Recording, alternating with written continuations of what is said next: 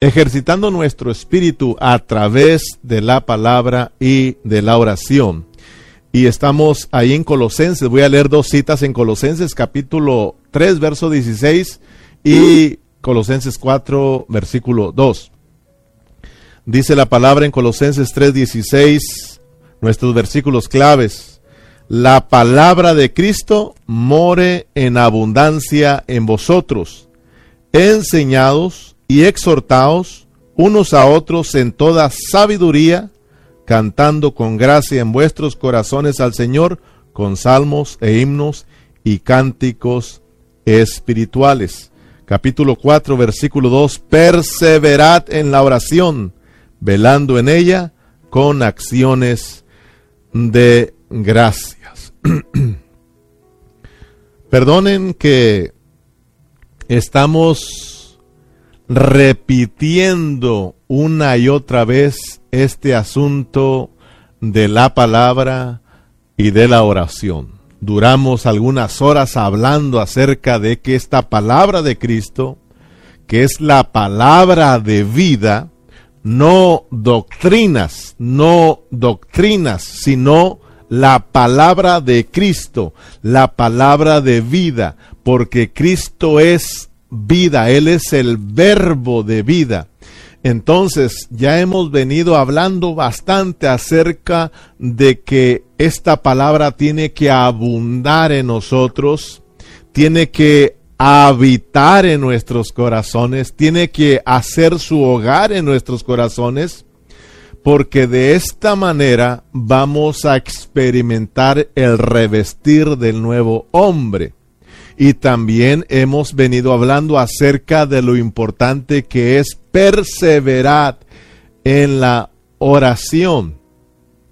A hoy solo queremos que nos quede en claro que tenemos que ejercitar nuestro espíritu en estos dos asuntos importantes, la palabra y la oración tenemos que estar todos los días ejercitando nuestro espíritu en la palabra y en la oración. Porque aunque nosotros ya hemos escuchado bastante eh, mensajes acerca de comer, comer, comer, comer a Cristo, de esta palabra, la palabra, la palabra y la oración, todavía muchos de los hermanos siguen siendo descuidados en el estudio de la palabra. Todavía muchos hermanos siguen sin pasar tiempo en la oración. Entonces, hoy solo queremos dejar en claro que nosotros, para poder experimentar el revestir del nuevo hombre, nosotros tenemos que estar ejercitando nuestro espíritu en la palabra y en la oración. Cada día tienes que ejercitarte en el estar estudiando la palabra, la palabra, eso ejercita nuestro espíritu y todos los días tenemos que estar orando, orando, eso ejercita nuestro espíritu, porque tenemos que ir hacia nuestro espíritu y ejercitarlo en la palabra y en la oración. Entonces, hermanos, eh, para que los colosenses pudieran salir de todo engaño y de toda distracción, Pablo tuvo que escribirles esta hermosa carta a los Gálatas que se compone de cuatro preciosos capítulos.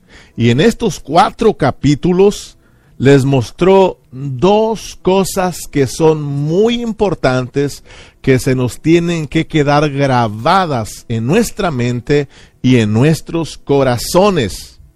Número uno, Pablo les mostró a Cristo como el misterio de Dios. Y número dos, Pablo les mostró a Cristo como el nuevo hombre.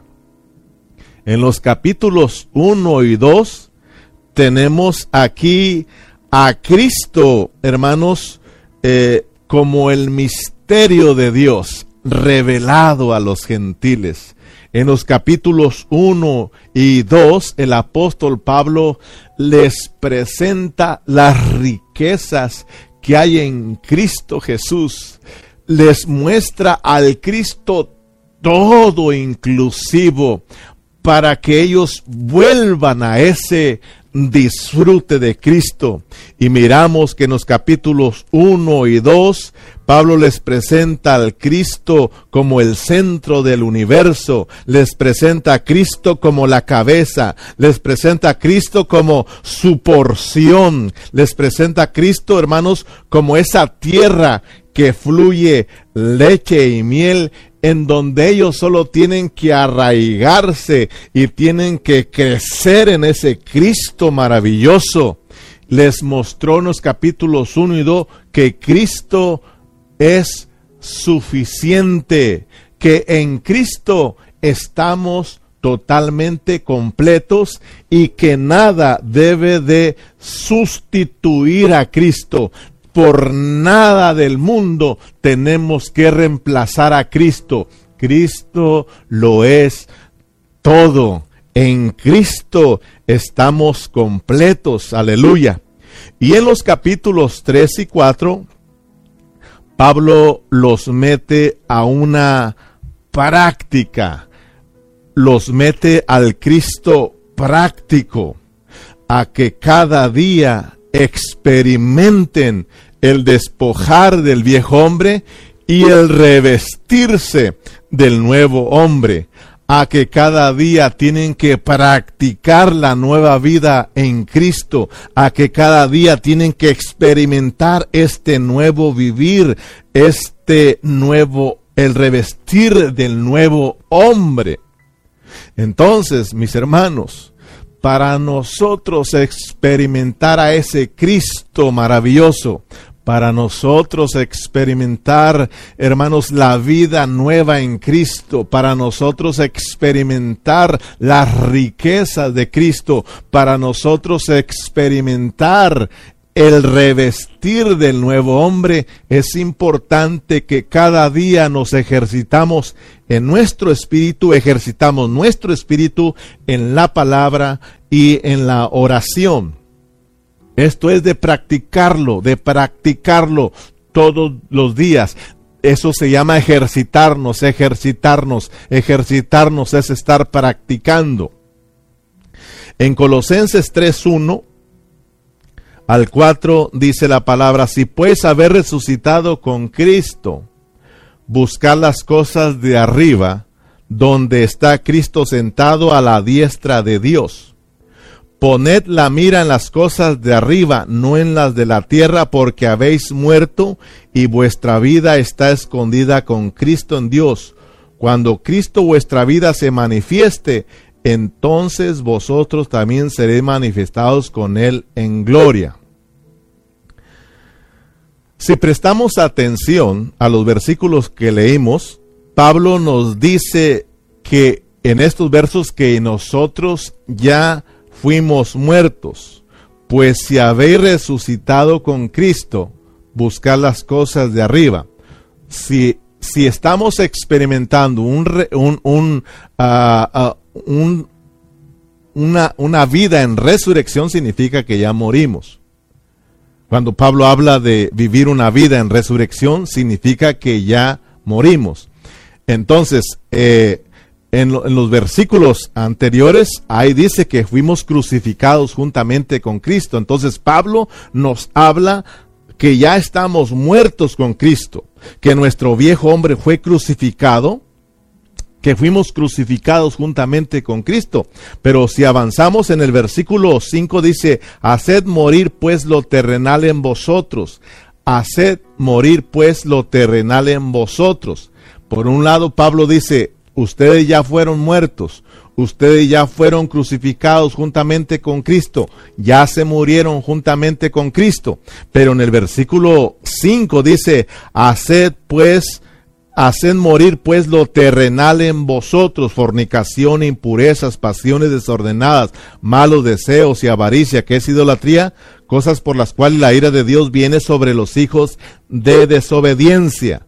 miremos que aquí nos dice que debemos de hacer morir, hermanos, lo terrenal en vosotros. O sea, surge una pregunta aquí. O fuimos muertos o no fuimos muertos. O ya morimos o no morimos. Por un lado, Pablo dice que ya fuimos crucificados juntamente con Cristo y que ya nos morimos. Pero más hacia adelantito en el versículo 5 dice, haced morir pues lo terrenal en vosotros. Entonces la pregunta es, ¿ya fuimos muertos o no fuimos muertos? Por supuesto, por supuesto que ya fuimos muertos. Nosotros creemos en lo que sucedió en la cruz del Calvario. Creemos lo que Cristo hizo en la cruz del Calvario y creemos lo que dice la palabra del Señor. Dice que nosotros fuimos muertos juntamente con Cristo, que ya morimos juntamente con Cristo. Pero ¿por qué Pablo dice que debemos de hacer morir pues lo terrenal? Porque Pablo dice que entonces tenemos que despojarnos del viejo hombre, porque Pablo los está metiendo a una vida práctica, lo mismo a nosotros, porque este es un asunto de fe. Por fe nosotros ya fuimos muertos en la cruz del Calvario, pero ahora por la misma fe que está dentro de nosotros, nosotros tenemos que llevarlo a la práctica. Es que nosotros practiquemos el estar muertos y practiquemos el estar vivos para Cristo. Y esto es que lo vamos a lograr cuando nosotros nos estemos ejercitando en nuestro espíritu. Por eso hemos venido hablando del Cristo práctico. Porque realmente hay hermanos que tienen 3, 5, 10, 15 años de ser cristianos pero todavía los miramos que viven más en el viejo hombre que en el nuevo hombre, como que si ellos no hubiesen muerto. Pero ¿por qué sucede esto? ¿Por qué tenemos a hermanos que, que, viven más en el viejo hombre? Que, que, viven más en su vida, en su